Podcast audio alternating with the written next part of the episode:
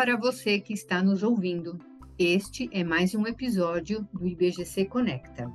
Eu sou Sandra Morales, gerente de impacto socioambiental no IBGC. Fique conosco.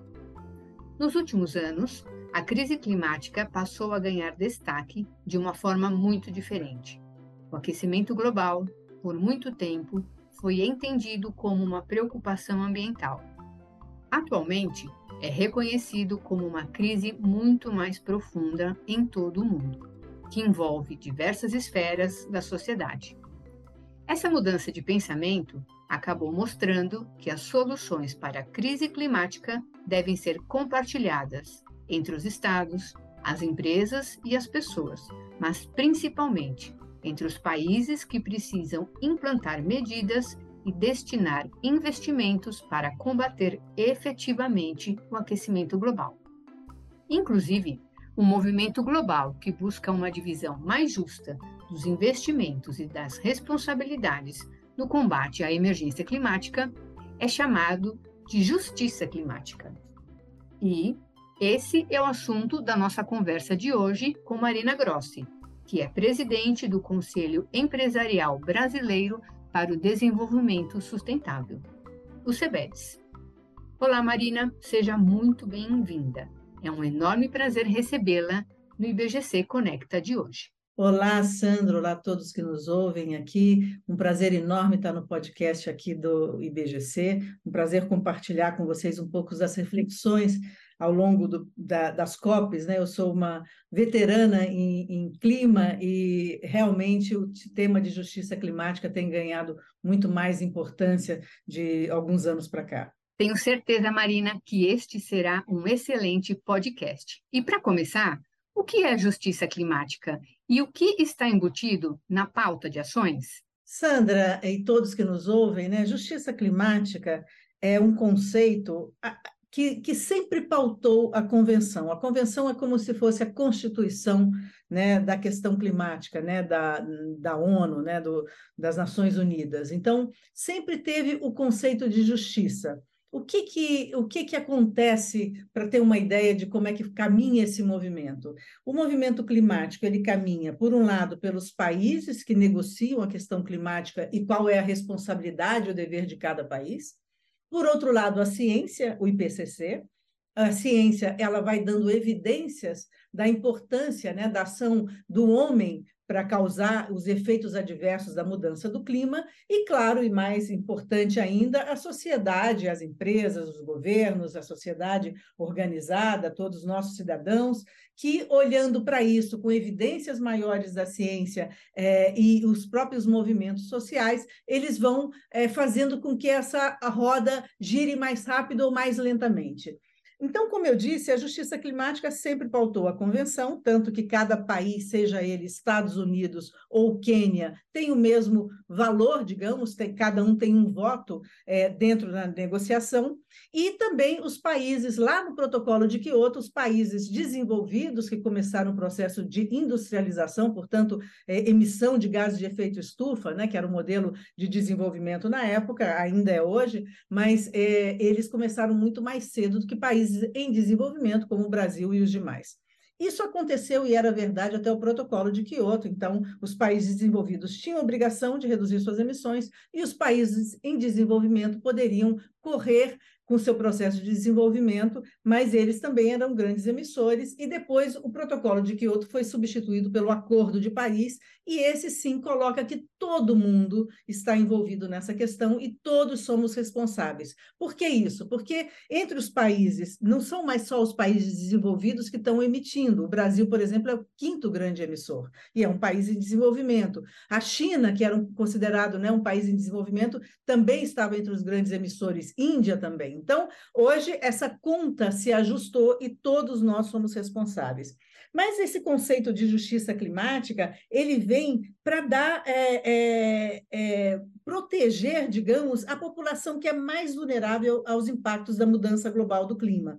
E entre elas, as pessoas de baixa renda, crianças, mulheres, negros, indígenas, né, minorias marginalizadas. Então, como é que você protege o direito dessas pessoas para o presente e para o futuro né, das próximas gerações? Então, essas ações é, que estão é, é, que permeiam políticas, né? Então, por exemplo, dentro da justiça climática veio também o conceito de racismo ambiental. Por que isso? Porque a vulnerabilidade, por exemplo, das populações negras aos impactos das mudanças climáticas e outras questões, né, que, por exemplo, a falta de saneamento, etc., você começou a ser cunhado esse conceito também do racismo ambiental, que está dentro desse conceito mais amplo de justiça climática. Então, essa, esse refinamento, digamos, de saber, olha, vem cá, é para todo mundo que é igual isso ou não? Alguns sofrem mais do que outros. Ah, bom, então vamos comparar países, por exemplo. Se eu comparo Holanda com Bangladesh, todos vão ser sofrer os efeitos da mudança climática, mas a Holanda constrói diques para o aumento da, do, do, nível do mar e Bangladesh não consegue fazer isso. Então, como é que você compensa a vulnerabilidade de países ou de pessoas, né, ou, ou de, é, é, de quem está discriminado nessa questão e quem sofre mais os efeitos da, das questões adversas da mudança do, do clima? Então, assim, quando você, quando o, a questão das evidências científicas mostram, olha, esse efeito está acontecendo, mas tem países que estão muito vulneráveis, tem sociedades que estão muito vulneráveis. Então, isso aí vai alterando, né? A, a, a, sociedade começa a se municiar de elementos para se defender e fala: não, isso não está, eu não estou sendo contemplada nas decisões de país, eu não, sou, não estou sendo contemplada no âmbito das conferências de clima. E é por esse movimento, por exemplo, tem um famoso aí que acontece, né? Que é a, a da Greta, né? E aqui no Brasil também, que começou com Fridays for Future, que Brasil e outros tantos países começaram a falar, os jovens começaram começaram a falar: não, vocês estão falando de futuras gerações, vocês que têm meia idade estão falando disso, mas quem vai sofrer as consequências somos nós, e a gente acha, como diz a Greta, que está muito blá, blá, blá, e nada efetivo está sendo feito. Eu quero que acelerem isso. E esse movimento ganhou uma força muito grande. E, sobretudo, aí é, é, é, isso tem crescido muito mais é, de, um, de alguns anos para cá. Marina, tudo isso que você já nos trouxe reforça o quão importante é o tema de justiça climática e que ela traz a atenção para uma visão muito mais ampla.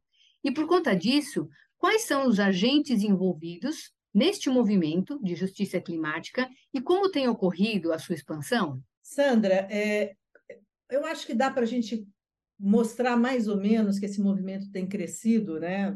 Ele sempre permeou as COPs, como eu disse no início, a questão da justiça climática.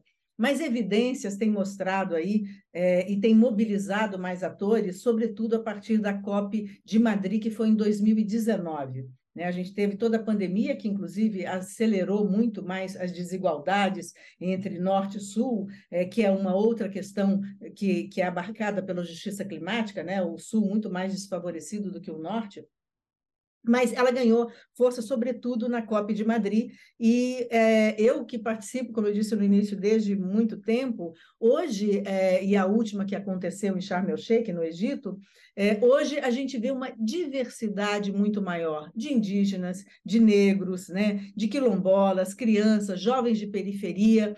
A própria, a própria conferência ela criou um caminho para a participação não só de empresas, né? porque quem participa formalmente são os países, mas não só de empresas, como também de atores da sociedade. Então, você começou a dar, e é isso que vai dar efetividade para a gente obter resultados, é essa pressão que vai dar eficácia a esse movimento, essa pressão social. Então, é, uma das agendas centrais de Sharm el-Sheikh foi justiça climática. Pela primeira vez, eu vi é, numa conferência do clima um, um stand, né, um stand grande de jovens, o tema de jovens foi colocado.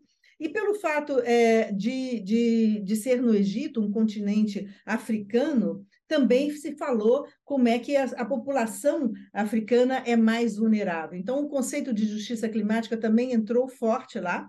é, apenas é, com 17% da população mundial, apenas os países africanos eles são vulneráveis e recebem apenas 5,5% do financiamento do recurso que vai para o clima para o mundo inteiro e eles têm gastos que chegam a 11,4 bilhões, de acordo com a ONU. Então, você vê que tem uma defasagem muito grande entre o que os efeitos adversos que eles sofrem, muitas vezes causados porque eles contribuem muito pouco para a emissão global, mas eles têm que, é, digamos, pagar uma conta, e essa conta que não foi criada por eles, eles não usufruíram desse progresso que eles têm que pagar a conta. Por isso que esse conceito é de, olha, eu estou, eu preciso de recursos porque esse é um problema que, por ser global, ou seja, as emissões vão para a atmosfera, e aí não vai ficar só em cima dos Estados Unidos, da Europa, ela vai se espalhar pelo globo inteiro, é, e ela vai afetar países africanos, países muito mais pobres,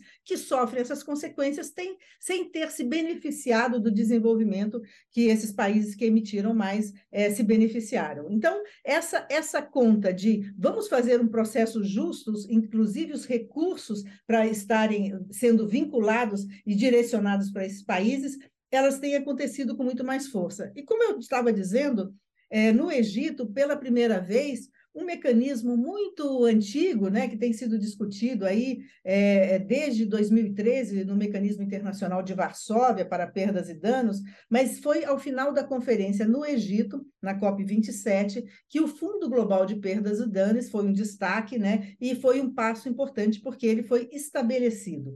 Então, é, é, essa é uma mostra de que realmente é, o fato de ter sido na África pesou, né? e a implementação desse fundo está prevista para 2024. É claro que sempre tem muita discussão sobre como é que isso vai ser é, é, tratado, né? No, os processos de tudo isso, como é que vai fazer essa transição, mas esse fundo foi criado com esse objetivo é, e uma outra coisa que foi interessante, porque se por um lado é, a gente estava em continente africano, e, e, portanto, com muito mais vulnerabilidade. Por outro lado, é um país onde as mulheres tinham muito pouca voz, né? E isso também foi colocado. Então, houve movimentos, manifestações no mundo inteiro, inclusive no Egito, é, para mostrar que a questão de gênero não estava sendo contemplada. As mulheres lá, basicamente, estavam presentes localmente só nos banheiros, né? e, as, e as outras é, cuidando dos banheiros e, e de tarefas é, consideradas menos nobres, e as outras apenas as negociadoras também com número menor. Então, é, a questão também, de forma crítica ao país, também aconteceu durante a COP no Egito. Falamos sobre os agentes e sobre como o tema está se expandindo e como ele se relaciona com outros temas. E agora, na sua visão, Marina, qual é o papel das empresas neste movimento? As empresas, né, e aí eu falo com mais propriedade é, das empresas brasileiras, o SEBEDES hoje tem mais de 100 grandes empresas, responsáveis por cerca de 50% do PIB, e há 25 anos, agora entramos para o 26º é, ano do SEBEDES, que é o tema de sustentabilidade, como caminhar é, com o tema de sustentabilidade tem ganhado cada vez mais importância. Então, é, ela se, esse tema, primeiro, vou, vou, começar um pouquinho falando do país, Sandra, e depois eu chego nas empresas, é, tem muito a ver com o Brasil. Né? O Brasil é um país que ele não vai ser, apesar de ser um país de desenvolvimento, dificilmente ele vai ser beneficiado pelo fundo é, de perdas e danos. A gente está muito mais rico do que esses outros países é, que vão ser beneficiados certamente por eles mas o conceito é, a gente tem, e, e, eu sou economista, e quando eu me formei, tinha muito conceito que a gente tem né, a Bélgica e a Índia dentro do Brasil. A gente tem o, o, o, a polarização entre ricos e pobres no país, infelizmente, é, tem se acelerado.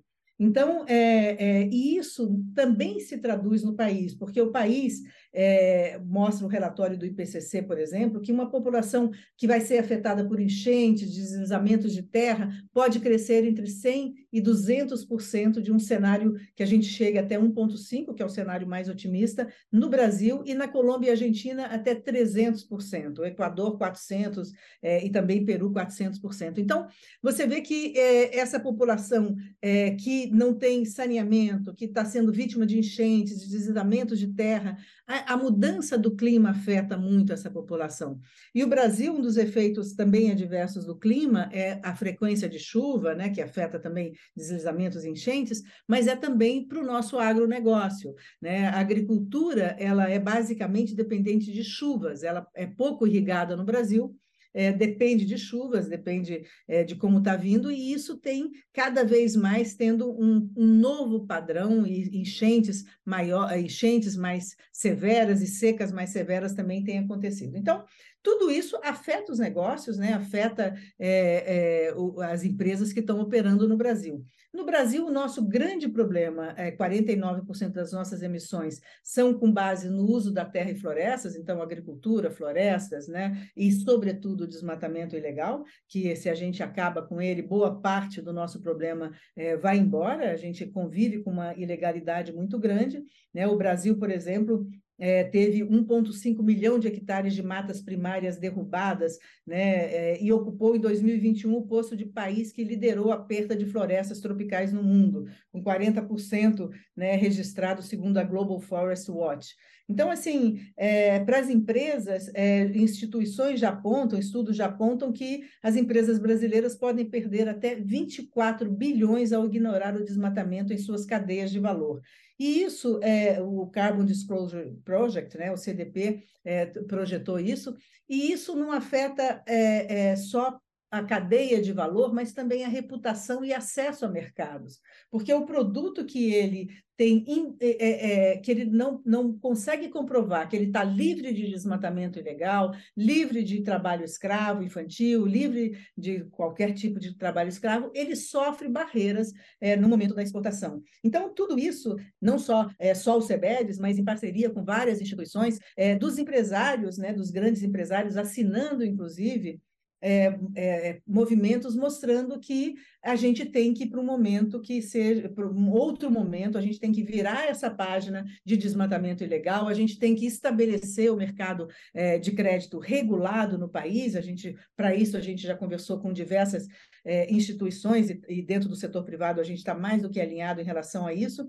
E a gente defende a adoção de manutenção da floresta em pé, agricultura sustentável e regenerativa, né, apoio às comunidades locais. A gente tem a maior diversidade biológica do mundo, 15 ou 20% do valor mundial está entre um, 15% a 20%, e tem muita riqueza que pode ser gerada, o nosso, o nosso grande cientista Carlos Nobre sempre fala disso, pela biodiversidade, a bioeconomia, que pode ser justamente o nosso, a nossa riqueza, ou seja, a gente conseguir avançar. Então, é, na última conferência do clima, na última COP mesmo, é, a gente viu é, a Bio, Biomas, uma nova empresa que tem várias das nossas empresas, Itaú, Vale, Santander, é, é, Suzano, é, como, como sócios dessa nova empresa, a gente tem o eGreen, então são várias empresas e vários movimentos de empresas que estão é, economicamente olhando para esse momento onde o Brasil pode não só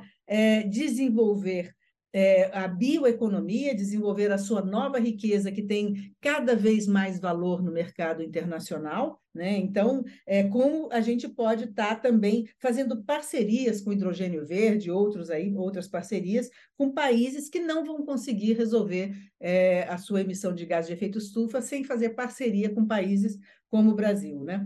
É, um, dos, um dos produtos, por exemplo, oriundos do extrativismo florestal não madeireiro, é, sistemas agroflorestais, pesca, piscicultura tropical e hortifrucultura tropical compatíveis com a floresta amazônica, a gente fez um estudo que pode gerar uma renda anual uma receita anual de 298 milhões entre 2017 e 2018, segundo dados do Amazônia. Então, o Amazon fez esse estudo, a gente também fez um estudo sobre a Amazônia, mostrando quais os negócios sustentáveis que as nossas empresas já estavam fazendo. É, e, e, esse é um desafio, né? A COP, a próxima COP, não a próxima, a próxima em Dubai, mas a gente está pleiteando, o, o presidente Lula pleiteou que a COP acontecesse em Belém, é, a COP 30, em 2025 e, e, justamente na Amazônia, né, no lar de 29 milhões de brasileiros que têm os piores indicadores do desenvolvimento. Então, a gente tem que reverter esse quadro e alavancar a nossa, o nosso passivo social com o nosso grande ativo ambiental, Sandra. Muitas questões estão na mesa, né, Marina?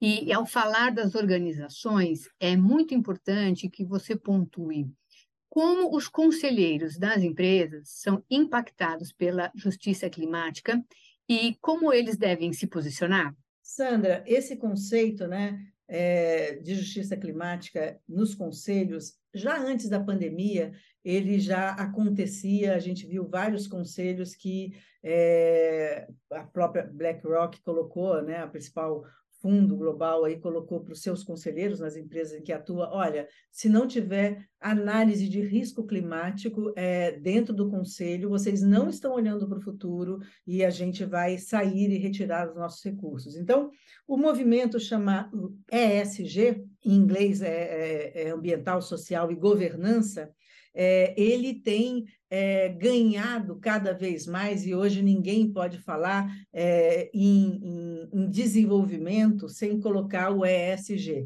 sem colocar sustentabilidade né, é, dentro desse contexto. E houve uma mudança muito grande é, do, do, capitalismo né, para as empresas, do capitalismo do acionista para o capitalismo dos stakeholders, né, essa palavra das partes interessadas, né, então, que é muito mais amplo do que o acionista. Então, é, essa, esse novo conceito que interagem consumidores, trabalhadores, fornecedores, comunidades vizinhas impactadas, governos, mídia, organizações da sociedade civil, é, o, um, um, em 2019, por exemplo, CEOs de 181 empresas americanas assinaram um manifesto falando que a supremacia do lucro isso que eu estava dizendo, é, a, a, o lucro acima de tudo estava chegando ao fim e que deveria dar lugar a esse novo capitalismo muito mais centrado nesses públicos, interagindo é, com, esse, com esse público todo, para quê? Para que tivesse realmente é, um, o negócio fosse mais perene. Né? Então, isso não é uma, uma, não é uma, uma frase é, ao acaso, assim, isso é uma exigência, isso tem trazido é, competitividade para as empresas. Eu participei já há dois ou três anos atrás, e o tema do, do World Business Council, que o CEBEDS representa no Brasil, uma rede global de grandes empresas, é, dizia que hoje sustentabilidade está no mainstream, está no centro das empresas. E a gente vê que no governo, há pouco, eu fui na posse de algumas ministras, a Simone Tebet, a Marina Silva, e mostra muito bem que isso é um, um transversal, não está mais só no Ministério do Meio Ambiente, mas está em diversos ministérios. Então, essa transversalidade e essa centralidade que a questão climática ganhou para as empresas é, isso tem é, é, espraiado não só com manifestações de CEOs, mas também com um papel cada vez mais, por exemplo, da, da Comissão de Valores Mobiliários dos Estados Unidos, né, que aprovou é, que a Bolsa Nasdaq passou a exigir que, com a mais de 3 mil empresas listadas, divulgue informações sobre diversidade de seus conselhos de administração. Então, entre essas regras, se cobra muito mais dos boards a presença de dois diretores que cumpram requisitos de diversidade. É, a tendência também já está no Brasil. Em agosto de 2022, a B3 colocou numa audiência pública uma proposta que segue esses passos da Nasdaq americana, com regras de diversidade para a alta liderança das empresas listadas, né? Então você tem hoje é, uma, uma, um, uma, uma exigência muito maior de diversidade nos boards dos conselhos, é, o fato de não ter mulheres, por exemplo, né, e a gente tem uma pesquisa que mostra que das 423 empresas listadas, né, 61% não possuem nenhuma mulher na diretoria estatutária e 37% não possuem nenhuma mulher no conselho de administração, isso tem sido cada vez mais exigido, né? exigido que tenha essa diversidade, porque essa diversidade já mostrou que é lucrativa para a empresa.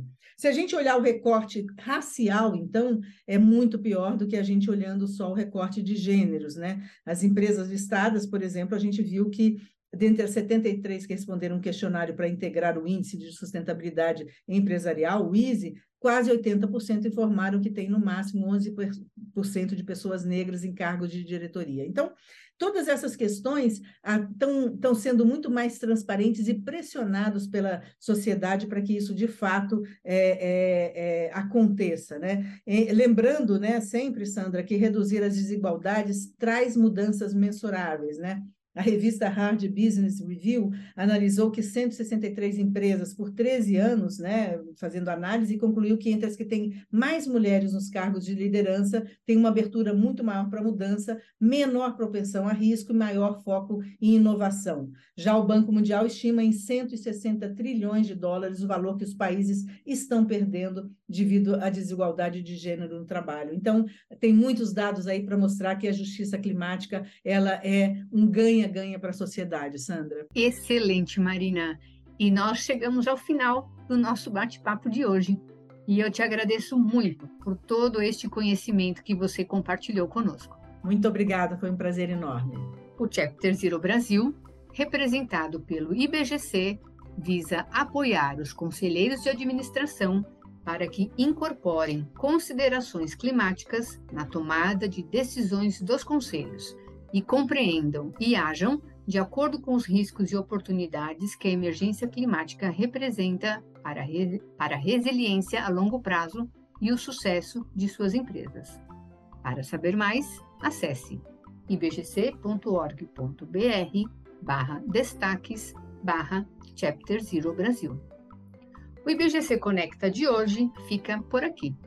Acompanhe toda semana um novo episódio nas principais plataformas. Siga o IBGC nas redes sociais e fique por dentro da nossa programação.